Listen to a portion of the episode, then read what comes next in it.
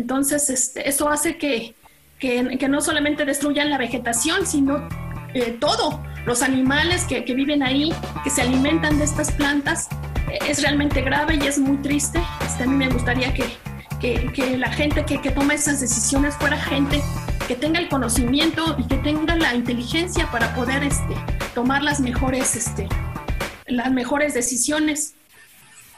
Bienvenidos agrotitanes. Antes que nada, muchísimas gracias por seguirnos, por comentarnos y sobre todo por estar eh, ayudándonos a compartir este podcast que nos llena de orgullo el hacer y nos genera mucha emoción de poder transmitir las enseñanzas, los valores de las personas que, que entrevistamos. En esta ocasión me toca entrevistar a Araceli y la verdad es que me encuentro fascinado con la contextualización de la persona. Y me gustaría, Araceli, si eres tan amable de, de poder compartir quién es Araceli.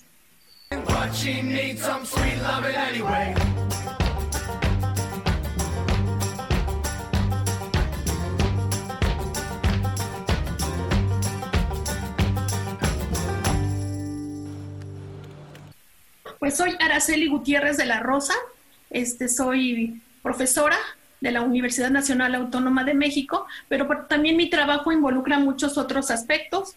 Trabajo para el gobierno de la Ciudad de México, también para una asociación civil llamada Sociedad Mexicana de Cactología, que está enfocada en lo que es la conservación de, plantas, sobre todo de cactáceas y otras plantas suculentas. Este, a veces no, no sabemos mucho qué son las plantas suculentas, pues yo les voy a hablar un poquito de, para que, para que me entiendan de, qué hablamos, son plantas que almacenan agua, entonces seguramente todos nosotros las conocemos. Nopales, biznagas, magueyes, conchitas, eh, diferentes plantas que nosotros este, pues somos afortunados de tener en nuestro país y que ocupamos los, los primeros lugares en diversidad de este grupo de plantas. Entonces mi trabajo va enfocado a plantas, plantas en, en particular estas plantas que yo les comentaba, pero también hacemos cosas como eh, viajes de exploración para ver cómo están las plantas en su hábitat. Eh, hemos encontrado nuevas especies. Este, a mí me gusta mucho lo que es la parte de cultivo de estas plantas y entonces, este, pues me, me gusta también eh, germinar las semillas, cultivar las plantas, trabajar en invernaderos, eh, trabajar con los campesinos, por ejemplo, es algo que también me gusta mucho. Y este, hacer jardines con este grupo de plantas, que son plantas bien bonitas y que ahorita debido a la escasez de agua que tenemos en todo el mundo, pues son plantas que requieren poca agua y son plantas este, muy resistentes que incluso las podemos tener en las azoteas. Hay este, jardines con este tipo de plantas, azoteas verdes, paredes verdes. Entonces son plantas que, que ya tienen ahorita como que están de moda, pero que pues en un futuro muy cercano van a ser plantas muy exitosas debido precisamente a que requieren poca cantidad de agua para su mantenimiento. Entonces esa es Araceli, una persona que trabaja pues todo el tiempo con plantas. Incluso tengo también un negocio y mi día de descanso, pues trabajo con plantas. Así es que es como que eh, mi pasión son las plantas. Esa es Araceli Gutiérrez. Ok, Araceli. Ahora sí que comes, respiras, duermes, te bañas y sueñas con las plantas. Todo el tiempo, este, tengo también este, plantas incluso en el departamento, puedes tener en tu ventana, este, peluches con cactáceas, ropa con cactáceas, o sea, sí es la, son la locura de las cactáceas. Pero estoy Perfecto. Fíjate que, que, que, tú hablabas de, de, algo muy interesante con respecto a la situación de, de las cactáceas, de su gran adaptabilidad. Fíjate que hay hasta una, una alegoría que dicen que la voluntad debería de ser tan férrea como los nopales o como las, como las, como este tipo de plantas, porque debería de ser tan resistente tan aguda y tan con poca, que, que tuviera tan poca opción de vivir, pero aún así florecer. Y eso lo hablan de que eso fue lo que significaba la voluntad o el nopal en nuestro, en nuestro, ¿cómo se llama? En el escudo de la bandera de México.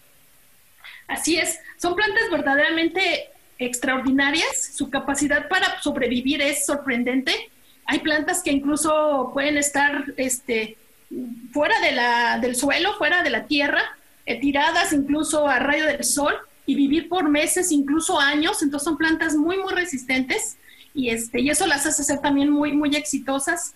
en cuanto a este, para que nosotros las utilicemos para los jardines. Entonces sí son plantas que aparte de su belleza, de, de sus tallos, tienen unas flores hermosas, entonces, este, que pueden competir con las orquídeas. Eh, así es la belleza de estas plantas. Y, este, y afortunadamente somos el país con mayor diversidad en este grupo de plantas, pero desafortunadamente no las conocemos. La mayoría de la gente, este, pues, no, no las conoce.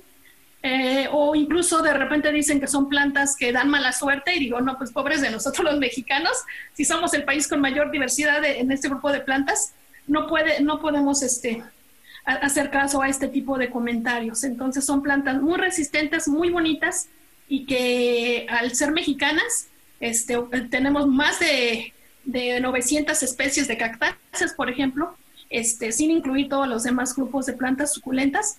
Entonces son, debemos sentirnos afortunados. Vienen de otros países, gente viene de otros países a conocer nuestras plantas y es increíble a veces que nosotros los mexicanos no las conocemos y pues no podemos valorar lo que no conocemos, no podemos conservar lo que no conocemos.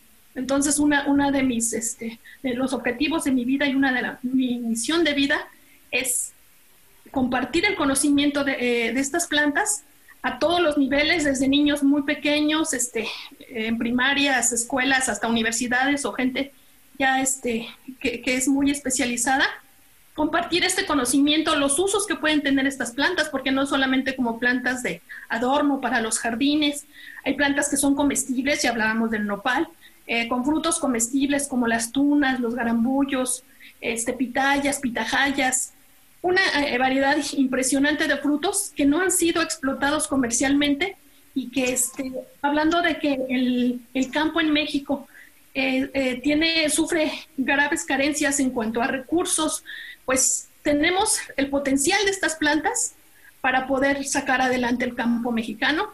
Hablemos, por ejemplo, de los magueyes, ¿no? Eh, plantas de las cuales se extraen este, bebidas alcohólicas, por ejemplo, el pulque, el tequila, el mezcal, la bacanora. Tenemos un montón de cosas que podemos hacer, extracción de fibras, eh, plantas que son incluso medicinales. Son plantas realmente extraordinarias eh, su capacidad para adaptarse a lugares secos o, semisecos es impresionante y son plantas, como, como decías, muy resistentes y yo creo que ese debe ser como, como un lema que debemos tomar los mexicanos, que aún en, la la ciudad somos eh, eh, un pueblo que puede salir adelante, este, aunque tengamos todo en contra. Híjole, mi estimada, fíjate que ya nos adentramos muchísimo al tema de las plantas, muchísimo a lo que es lo que tú haces y te apasionas, pero me gustaría que me platicaras un poco acerca de cómo empezó tu primer acercamiento con este con esto que es el amado campo, con esto que son las plantas, saber cómo cómo nace, cómo te fortaleces en eso. Sí, pues mi este yo conozco el campo pues desde que tengo uso de razón. Este, mis abuelos eran campesinos. Ellos, este, yo nací en, la Ciudad de México, pero en una alcaldía pues rural, que es Coajimalpa. Mi, mis abuelos eran campesinos, sembraban maíz, frijol, calabaza, haba, y este, incluso mi abuelo, mis abuelos este, también cultivaban magueyes pulqueros, eh, los vendían normalmente a la gente que elaboraba el pulque, y también elaboraban ellos pulque de manera este, muy pequeña para consumo personal. Entonces yo desde que tengo uso de razón, pues crecí entre, entre estas plantas, entre eh, campesinos, eh, ayudándoles a, la cosecha. Es, es, interesante, pero para, en cuanto yo era niña, los niños eran los que participaban en el campo, las niñas eran más como estar como en la, en la casa, en la cocina, este, cocinar y demás. Pero yo siempre fui una niña, y también mis hermanas y mis primas, este, que andábamos en el campo y ahí, este, pues trepándonos en los árboles y incluso los magueyes eran nuestros, nos, trepábamos en los magueyes, magueyes enormes, magueyes pulqueros, que incluso los utilizábamos como juegos, como resbaladillas. Y mi abuelo siempre le daba mucha risa porque nos veía, este, pues niñas muy latosas, muy sanas, yo creo, este, trepándonos por todos lados. Y él mismo nos acondicionaba a veces algunas hojas enormes de maguey que es el, maguey del cual extraen el aguamiel para que después se va a transformar en pulque, y nosotros lo utilizábamos como resbaladillas, imagínate, este, pues éramos niñas de campo, este, a mí me gustó mucho mi infancia, Eh, los abuelos pues eran eh, personas que nos consentían mucho y que, y que nos enseñaban y que nos, ah, bueno, en lo personal a mí me transmitieron el amor por, por el campo y, este, y yo sin darme cuenta pues empecé a cultivar plantas, este, de las cuales ahorita yo por ejemplo, este, Crasulácea se llama el grupo, normalmente conocidos como conchitas, siempre vivas, colitas de borrego, eh, orejitas de conejo, pues yo tenía cinco o seis años y ya estaba propagando esas plantas y no sabía que años después me seguiría dedicando a eso, pero ya poniéndole la parte más técnica, científica, y este, y pues eso fue mi acercamiento con el campo siempre, desde, ahora desde, desde pequeño. Casi, casi desde la cuna, mi estimada. Otra, otra, otra de las cuestiones que yo veo y, en tu gran pasión, de tu gran pasión por, por, por, el campo, por las plantas, veo que también, como dices tú, te has formado y fortalecido, al grado que te has ido a estudiar fuera de México. Sin embargo, antes de estudiar fuera, de, que nos hables de la situación de irte a estudiar fuera de México, me gustaría que me platicaras cómo es que se te empezaron a abrir tus alas para decir, ¿sabes qué? Tengo que ir a buscar el conocimiento, aunque sea lejos, pero que a final de cuentas te diste cuenta y diste ese paso. Sí, mira, yo estudié la, entré a la, UNAM, este, fui al CCH, al CCH Sur, y después entré a la Facultad de Ciencias para estudiar la carrera de Biología. Yo cuando decidí qué carrera iba a estudiar estaba un poco entre biología y veterinaria, porque pues también en, con los abuelos y con mis papás había este, la, cuestión esta de tener animales, animales de granja, gallinas, guajolotes, pollos, cerdos y demás. Entonces, cuando yo decidí estudiar la carrera de biología, este, mi, mi familia como no entendía mucho, este, ¿qué, ¿qué, vas a hacer como bióloga? ¿Vas a dar clases en una secundaria? No, no entendía muy bien. Pero pues yo estaba más en la fascinación de conocer seres vivos en general. Todavía no sabía que me iba a dedicar a plantas, pero sabía que yo quería trabajar con seres vivos. Este, decidí biología, veterinaria no, porque soy muy sentimental y de repente se enfermaba algún animal y yo estaba llorando, entonces hubiera sido un fracaso como veterinaria, pero con las plantas sí me, interesaban mucho. Y es cuando yo tomo una materia en la, en la Facultad de Ciencias, una materia que precisamente se dedica al estudio de las cactáceas y influye mucho un profesor que incluso era como de las primeras veces que él daba clases, el biólogo Jerónimo Reyes, gran conocedor, un botánico muy, muy reconocido en México, experto en este grupo de plantas. Y yo creo que es ahí cuando yo decido que quiero dedicarme a este grupo de plantas.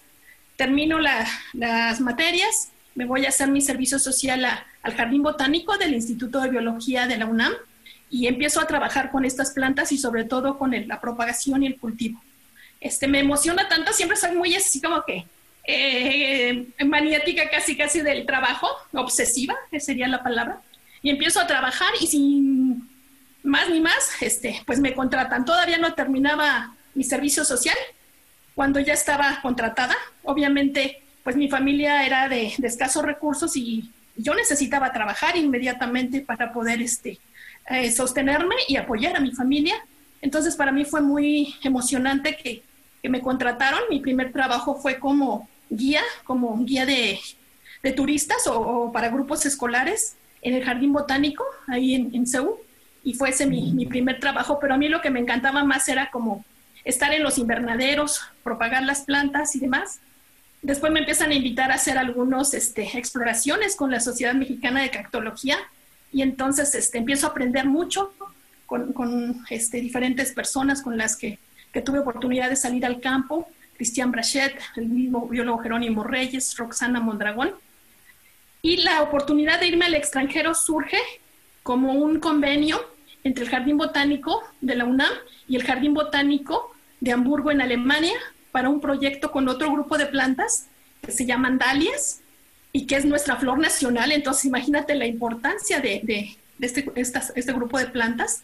La dalia, nuestra flor nacional, y para mí fue muy, este, como uno de los éxitos que, que, yo veo en mi carrera, que, que la gente de, de, ese jardín botánico de, de, Hamburgo me haya seleccionado a mí para poder ir como estudiante de intercambio a estudiar con ellos. Entonces fue, fue muy bonito, fue este, pues una Araceli que nunca había salido del país, que nunca se había subido en un avión para, para acabar, este, de repente, en, en poco tiempo estar, este, pues haber sido invitada para poder eh, irme a estudiar este, a ese importante jardín botánico de, de Alemania este, y estudiar dalias en un principio y después este, eran estancias cortas y de repente este, pues yo cuando llegué ahí vi la fascinación por las plantas, ver 10 invernaderos de mil metros cuadrados con grupos de plantas que a mí me gustaban mucho, jardines muy bonitos, hermosos, hermosas colecciones.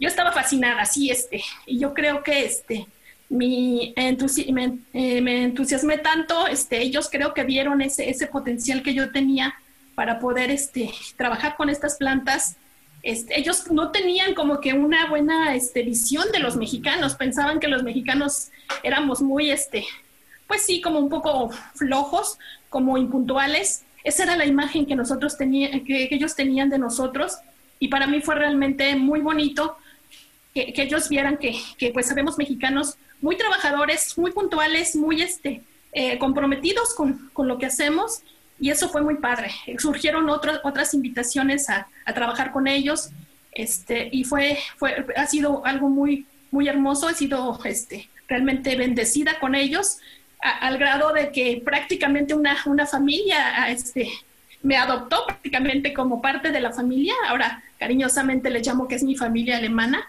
y, este, y maestros eh, extraordinarios que encontré ahí.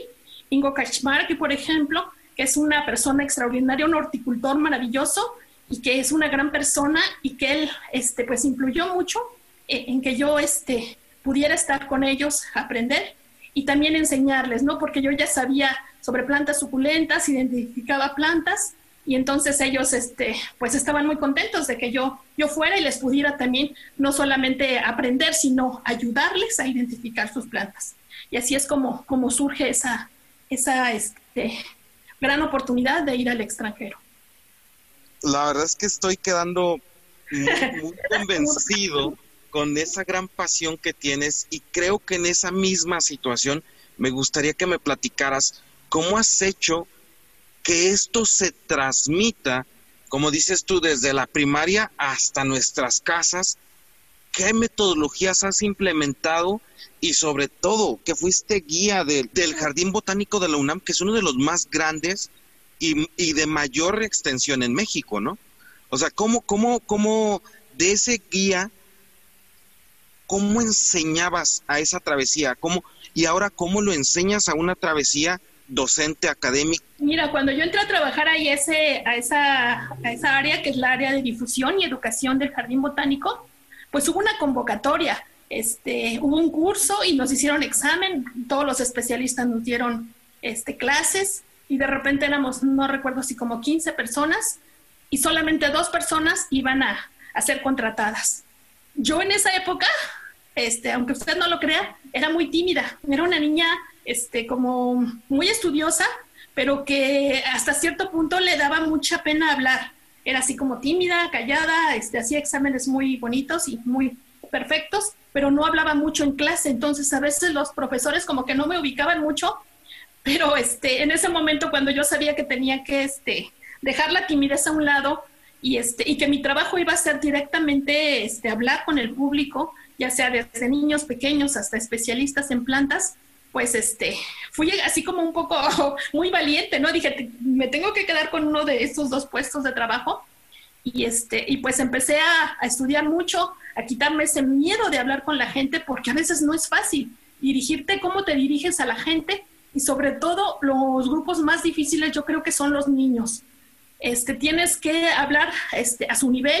Nadie quería trabajar con los niños porque es, es difícil. ¿Cómo puedes transmitir a los niños el conocimiento ya sea sobre plantas, sobre animales, sobre naturaleza en general, es difícil captar su, su, atención. Entonces yo, por ejemplo, me puse a estudiar, no sé, canciones que hablaran de las plantas, de los animales, para cantar con los niños, así un poco como, como en, en, el preescolar y demás. Y de repente vi que me gustaba mucho el, el trabajo, este, pues con, con, todos, pero en especial también con los niños. Y yo creo que, este, que si nos, nosotros debemos enfocarnos mucho, este, los niños son el futuro, Y entonces a veces cuando nos quejamos de que las cosas están mal y que no podemos cambiar a los, a los adultos, pues enfocarnos a los niños y a los jóvenes, que yo creo que ellos son los que, los que tienen ese potencial. Con respecto a la situación de ya, ya en, en esa situación del, de transmitir el conocimiento, de empatizar en el conocimiento, ¿cuáles han sido tus enseñanzas que, que, has descubierto o que has visto que, que quisiste, eh, eh, ahorita con lo que dices, estás queriendo entrar a la comunicación con los, con los niños? ¿Cómo te has comunicado tú con las plantas? Pues fíjate, las, las plantas son seres vivos que aunque no, no nos pueden, este, eh, no pueden hablar, de alguna forma ellas responden a los cuidados que nosotros les damos, ¿no? Normalmente la gente dice, este, es que mi planta se murió y este, yo la cuidaba mucho y demás, a lo mejor no, hiciste lo correcto, ¿no? La, la, este, dice, la regaba mucho, pues déjame decirte que estas plantas no son, este, de, de, demasiada agua, pero a veces nosotros tenemos que ser sensibles, observar las plantas, por ejemplo, cuando las vamos a, a trasplantar, este, pues lo tenemos que hacer con mucho cuidado eh, imagínate que ellas, este, no sé, eh, lloraran como los animales o como los niños, este, pues estarían gritando si nosotros las lastimamos, ¿no? Entonces, hacerlo con mucho cuidado. A veces cuando necesitamos trasplantar una, un ejemplar grande, lo veíamos con los jardineros, que de repente aplican demasiada fuerza y demás, y yo, tranquilos, este, primero pídanle permiso a la planta, este, planta, vas a ir a un mejor lugar, a, veces me tiran de loca, pero pero es bien importante, ¿no? Va a ser un mejor lugar, eh, te vamos a, llevar con mucho cuidado, este, te vamos a transportar y vas a estar en un mejor lugar con mejores condiciones de luz, de, temperatura y demás. Entonces sí debe existir una sensibilidad para trabajar con las plantas. Este, a veces, eh, no sé, me, pasaba, por ejemplo, con voluntarios, siempre he trabajado mucho con voluntarios y de repente, este, no sé, llegaban personas a ayudarnos y veía yo que todas las plantas se morían, ¿no? Así como, ¿qué le pasó? Se murieron. Este, y la, gente dice que, tienes manos verdes o, si tienes buena mano o algo así. No, en realidad era que, que, esas personas a lo mejor estaban presionando demasiado a las plantas, las aplastaban literalmente y pues las, las colocaban en su maceta. Entonces a los dos, tres días en el caso de estas plantas suculentas ya están muertas. O este, en el caso de árboles y demás también, ¿no? Si, las raíces las lastimas, las rompes. Entonces necesitamos ser muy sensibles y es, y es, algo que a mí me ha gustado mucho, por ejemplo, de trabajar con los campesinos, porque ellos ya tienen esa sensibilidad y, sobre todo las mujeres, ¿no? Las mujeres son mucho más cuidadosas en el momento de, propagar plantas, de cuidar plantas, las estamos observando, este, eh, que si se puso eh, triste, que le hace falta, a lo mejor le hace falta más sol, este, le hace falta agua o menos agua. Entonces, si necesitamos tener una conexión y sobre todo ser, observar mucho, observar siempre, ser, muy, este, muy observadores y es algo que, que, le falta mucho a la gente, ¿no? A veces la gente pasa, pisotea las plantas, las lastima, este, eh, piensa que son objetos y, no, son seres vivos, seres vivos que a lo mejor no pueden, este, hablarnos, no pueden, este, eh, moverse, pero que, son, son seres vivos que, finalmente sienten esa energía y ellos también nos transmiten energía. Entonces son este, es, algo muy, muy interesante. Qué interesante como lo expresas y, y me latería, mi estimada Araceli, si estuvieras en esta situación de decir, quiero estudiar suculentas o quiero estudiar cactáceas o voy a estudiar eh, geranios, como decías hace un rato, ¿Cuáles han sido, Dalias, perdón, Dalias, perdón, como lo decías hace un rato, cuáles han sido lo que te han enseñado ellas de este tipo de especies de plantas? Sí, mira, este, pues son plantas muy, muy, este, muy interesantes por, por lo que tú comentaba. Yo, por ejemplo, soy uno de mis, mis grandes debilidades que soy muy impaciente. Quiero todo rápido y este, incluso hablo rápido, ¿no? Este, porque me apasiona. Pero algo que, por ejemplo, una, de las debilidades que yo tenía era este, que quería que todo fuera muy rápido y cuando trabajas con plantas y sobre todo con este grupo de plantas suculentas, cuando germinas semillas, a partir de semillas, su crecimiento es tan lento que pues allí ellas me han enseñado la paciencia, ¿no? A tener paciencia, a veces pasan, no sé, hay algunas que crecen un centímetro al año o un poquito menos, entonces, este, pues tienes ahí que, este, son, son también maestros de, te enseña, ¿no? A tener paciencia, a tener este, esa capacidad de observación y son plantas realmente maravillosas. México, por ejemplo, el, primer lugar en, este grupo de plantas. Este, las cactáceas, por ejemplo, solamente están en el continente americano y de alrededor de 2.000 especies que existen en, este continente, eh, pues casi la mitad, este, 900, estarían en México. Y entonces de esas 900 que tenemos en México, pues el 70% de ellas solo crecen en México. Se dice que son plantas endémicas o exclusivas de México. Entonces eso nos hace ser un país pues realmente impresionante en cuanto a, esta diversidad y a este endemismo o, que son plantas exclusivas de nuestro país. Eh, desafortunadamente también este, pues muchas de ellas están en peligro de extinción. Eh, digamos que un 30% de nuestras cactáceas estarían en peligro de, de desaparecer. Este, pues los estados que tienen mayor cantidad de, cactáceas eh, serían este, San Luis Potosí, Nuevo León, Coahuila y Oaxaca. Esos serían los estados con mayor diversidad.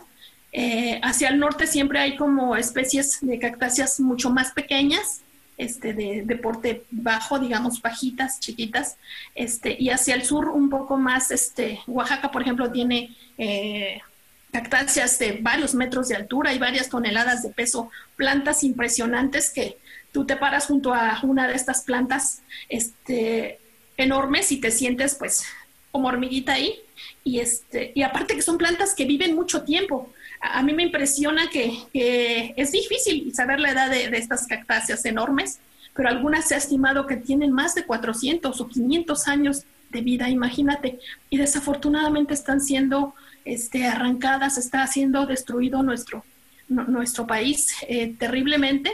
Una de las causas es la, este, el cambio de uso de suelo. Generalmente, pues la construcción de carreteras, la extracción de, materiales para construcción en las minas. Este, ahorita, por ejemplo, este, a mí me preocupa mucho estas grandes obras que se van a hacer, el tren Maya, este, diferentes proyectos grandes porque no se hacen los estudios eh, importantes de, del impacto ambiental que va a tener eso. Yo recuerdo hace años, eh, hace como 15, 16 años, un proyecto muy bonito que tuvo la Sociedad Mexicana de Cactología, que fue este, que fue, eh, iba, este, había un proyecto en el cual se iba a atender un, el cableado de, de alta tensión de la Comisión Federal de Electricidad en una de las reservas más, más importantes de Puebla y Oaxaca, que es la reserva de la biosfera Tehuacán, Cuicatlán. Entonces, eran líneas de transmisión de energía este, que iban a pasar por una de las zonas más conservadas de, de, esta reserva y que la Sociedad Mexicana de Cactología protestó enérgicamente eh, para que el proyecto eh, se, se, modificara un poco a, a un, el costo económico que estamos hablando de millones y millones de pesos pero que no destruyeran e-, esa parte que estaba muy conservada, que los caminos de acceso que se hicieran fueran lo, menos este, grandes, lo menos anchos posible, o que incluso en, algunos lugares eh, las torres, las torres estas de, que llevan los cables estos de, alta tensión, pues fueran bajados incluso en helicóptero y armados ahí, porque normalmente ¿qué hacen? Abren brechas en los cerros, en las montañas, y este, y para subir esos, esos materiales, esas, esas torres, y después la gente aprovecha esas brechas para hacer un saqueo terrible, ya sea de plantas, de maderas, de rocas, de arena, este, de sontle, todos los materiales. Y entonces ese proyecto fue muy interesante. Yo creo que uno de los proyectos este, muy bonitos y muy completos en cuanto a hacer las cosas en restauración de, de estos lugares. No podemos oponernos al, al progreso necesitamos llevar energía eléctrica a los pueblos que ya están ahí y demás, pero hay que hacerlo con la conciencia y tratando de ocasionar el menos daño posible a la naturaleza.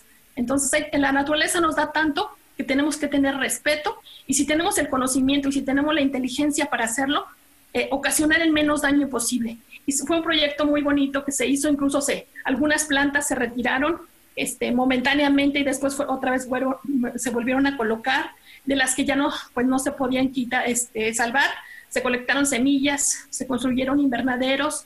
Este, la Fundación Cuecatlán, por ejemplo, este, ahí trabajó muchísimo también para, para la propagación de, de estas plantas. Se contrataron muchos biólogos, biólogos jóvenes que, este, pues que hicieron ese trabajo. La gente de campo también este, hubo eh, mucha fuente de trabajo para ellos, que aprendieran y se trabajaron también de nuevo con los niños. Este, los niños, por ejemplo, no, no se habían percatado de que esas plantas eran centenarias, ¿no? Crecían tan lento.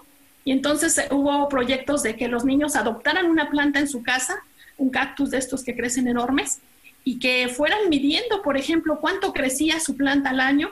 Y los niños estaban fascinados e impresionados, ¿no? De que, dice, ¿a poco tan poquito crece? Entonces esos gigantes que están en, en, en, los cerros, deben tener muchísimos años.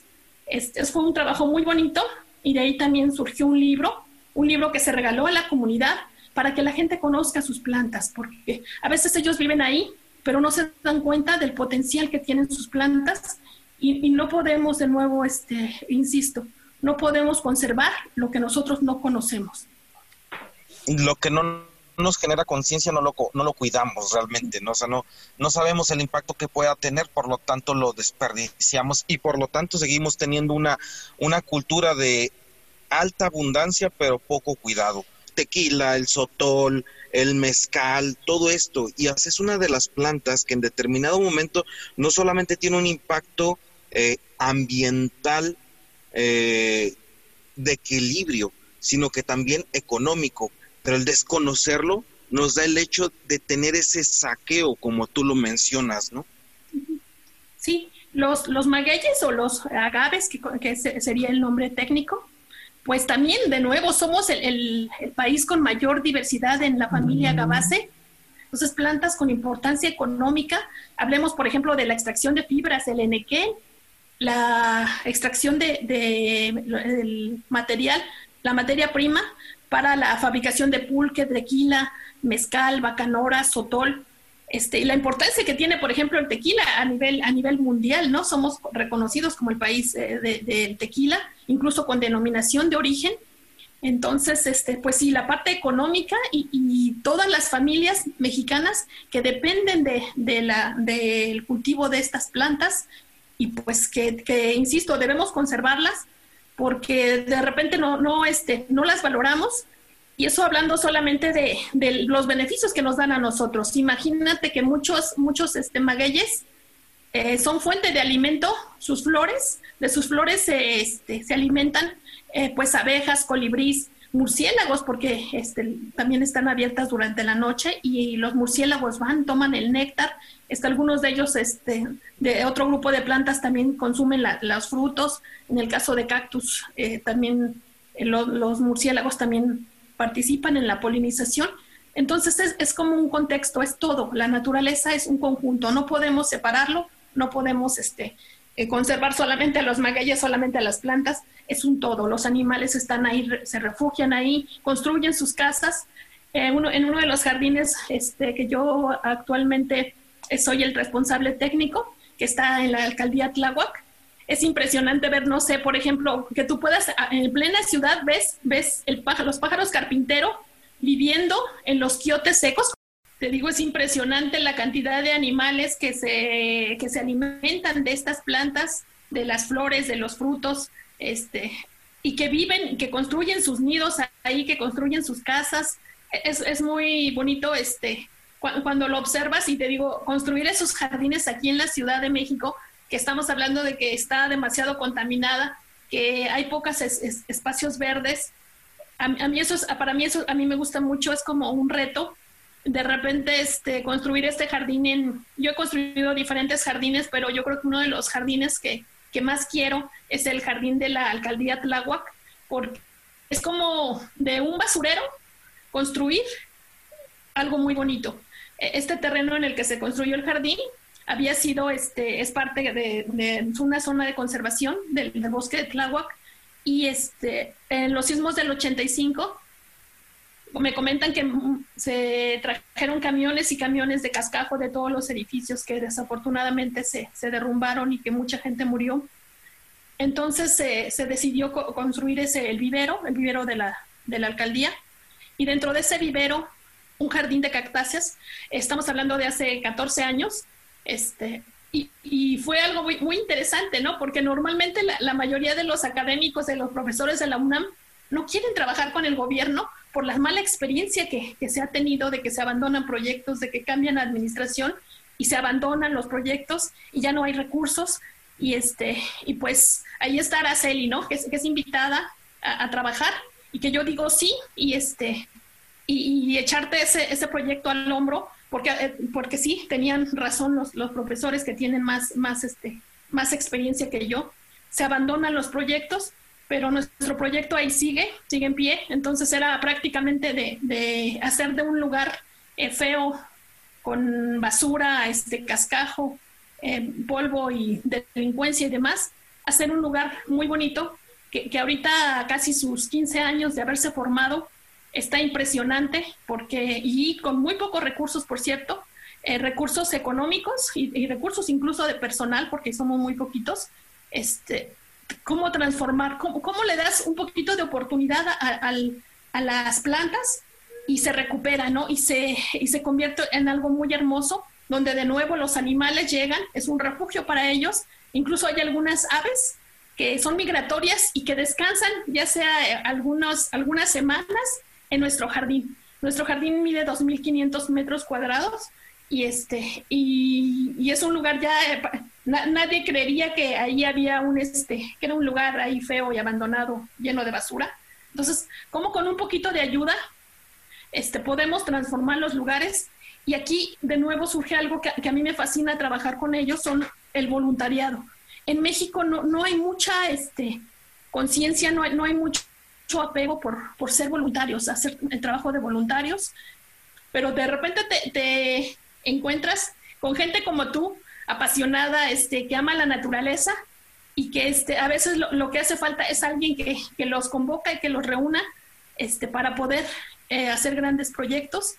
A veces los, los, este, la, gente de la, de la alcaldía decía, pero ¿qué ganan ellos? Y se van a querer que los contratemos. No, ellos están contentos con su trabajo, o son estudiantes o son niños, este, no están pensando en que alguien los contrate. Ellos quieren hacer algo por la naturaleza y es a los grupos que yo me he enfocado más, el grupo de, voluntarios, que ahora ya no les llamo voluntarios porque después dicen que hay que, contratarlos y demás, los llamo los amigos del jardín, y ellos son personas que dan su tiempo, que dan su esfuerzo, que incluso llevan sus propias herramientas y que lo que quieren es aprender y, sentir este, y sentirse orgullosos de, tener un lugar así de bonito y este, contribuir a la, a la conservación de, de la naturaleza y aprender, ¿no? A mí me emociona, por ejemplo, que haya este, niños, eh, niños muy pequeños, este, que, les encanta ir y que prácticamente obligan a sus papás a, llevarlos, o gente que iba a estudiar otra carrera y que gracias a proyectos como estos este, decidieron estudiar biología y que actualmente están, ya son biólogos y que están trabajando con estos grupos de plantas. Eso para mí me llena de satisfacción y, y es uno de los objetivos que yo, yo este, yo tengo en mi vida es lograr que la, que la gente se contagie de, de, la pasión que yo siento por mi trabajo y que este, a lo mejor yo sola no puedo hacer mucho, pero ya cuando somos 30, eh, 40 personas trabajando en un proyecto, este, pues es mucho más fácil y que ellos este, pues tomen conciencia y que puedan replicar esa, ese conocimiento que ya adquirieron en sus, este, en sus estados, en sus colonias, en sus casas, simplemente tener un jardín con este grupo de plantas o en su azotea poner plantas para que los animales este, puedan ahí, ahora, que estamos tan preocupados por las abejas, pues hacer jardines para que las abejas tengan alimento, este, tengan un, lugar donde, donde este, resguardarse del calor, en el caso de las aves. Es, es un, un, proyecto muy interesante, a mí me apasiona y el trabajar con, con estos amigos del jardín, pues me, me llena de mucha satisfacción. Este, sobre todo eh, ver los proyectos eh, realizarse, ¿no? Y ojalá se pudieran construir más jardines en todas las escuelas, en, toda la, en todo el país, para que la gente pueda este, admirar y pueda eh, saber que, estas son plantas nuestras, que debemos sentirnos orgullosos y que debemos conservarlas. Debemos aprovecharlas, sí, pero este, todo enfocado también a la conservación de la naturaleza. Me, me siento con, con, un, con una gran motivación de, de lo que estás haciendo. Me siento así totalmente contagiado de esa energía y de esa, esa pasión que tienes, mi estimada. y quisiera preguntarte algo ya más personal. Preguntarte si el día de hoy hicieran tu biografía, ¿con qué frase empezaría, misma? Yo creo que diría, este, la maestra Araceli, una mujer que luchó incansablemente por la conservación de, las plantas mexicanas. Así me gustaría que fuera la introducción a mi, libro de vida. Que, que no sea la, la primera, bueno, si es la primera, pero no la última ocasión que tengamos la oportunidad de, compartir esta maravilla que estás haciendo, mi estimada. La verdad me siento unido a tu proyecto, me siento er, como una persona que contagia esas ganas de, de decir soy mexicano y que, y que digan que los mexicanos no somos como nos pintan somos gente apasionada, gente férrea, gente que trabaja, gente que lucha, gente que da, gente que está orgullosa de ser mexicana o orgulloso de ser mexicano. Y en ese sentido, me gustaría, mi estimada Araceli, si puedes terminar con alguna, alguna reflexión que nos quieras hacer, eh, alguna recomendación que nos quieras hacer también en el podcast. Y la verdad es una verdadera agrotitán. Muchas gracias, muchas gracias por la invitación, agrotitanes. Pues eh, yo como recomendación quisiera que, en cada lugar, en cada casa, eh, sembraran plantas, no importa que no sean plantas suculentas, cualquier tipo de planta, que tengan plantas, que, este, que, que, las plantas nos hacen estar de, mejor ánimo. A veces estamos tristes y simplemente observar la naturaleza, observar una flor, observar la floración, eh, nos llena de energía y nos llena de alegría. Entonces yo les invitaría a que todos en sus casas es fomentar el cultivo, eh, el cuidado por estas plantas, no importa qué tipo de plantas, sembrar árboles, este, poner más verde todo, todas nuestras ciudades, todas nuestras casas y cuidar las plantas nativas, cuidar los lugares, cuidar los bosques, las selvas, las zonas áridas, todo nuestro país, porque somos un país con una gran riqueza y debemos conservarla. Muchísimas gracias, Araceli. La verdad me siento afortunado de conocerte. Como dices tú, admiré mucho la gran disposición que tuviste a, pesar de tanta agenda que tienes y, estoy para tus órdenes para servirte y, estamos a, la orden contigo también aquí en el podcast. Si quisieras compartirnos cómo nos acercamos a ti, cómo, cómo somos voluntarios contigo, cómo te seguimos en las redes sociales, cómo saber más de ti. En redes sociales estoy como Araceli Gutiérrez en Facebook eh, también tenemos una página del jardín, este, se llama Inatecocoli, que es caracol en, en, en, en. Inatecocoli, Jardín Didáctico de Cactáceas y Suculentas, Láhuac. Ahí nos pueden encontrar.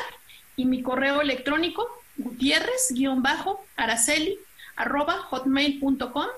Ahí nos pueden este, contactar. Si quieren ser voluntarios, eh, ahorita con lo de la pandemia, pues se, este, eh, tenemos muy poquitos como acceso muy restringido, pero en cuanto salgamos de todo esto, vamos a tener este, pues charlas, pláticas, eh, cursos y los vamos a, poder, a poder este, invitar y atender. Para Fíjate, y, y, se me, y se nos olvidó también que, que también las suculentas, los agaves, todos esos también tienen efectos en la, en la salud. Espero y sea otro tema que podamos abordar posteriormente. La verdad estoy encantado contigo, te agradezco mucho y enhorabuena, muchas gracias por participar en, en Agrotitanes. Al contrario, les agradezco por, por, su tiempo, por la invitación y pues ojalá que este, que, que esta, este logremos pues contagiar a la gente esta pasión por las plantas. Muchas gracias. Muchísimas gracias, Araceli.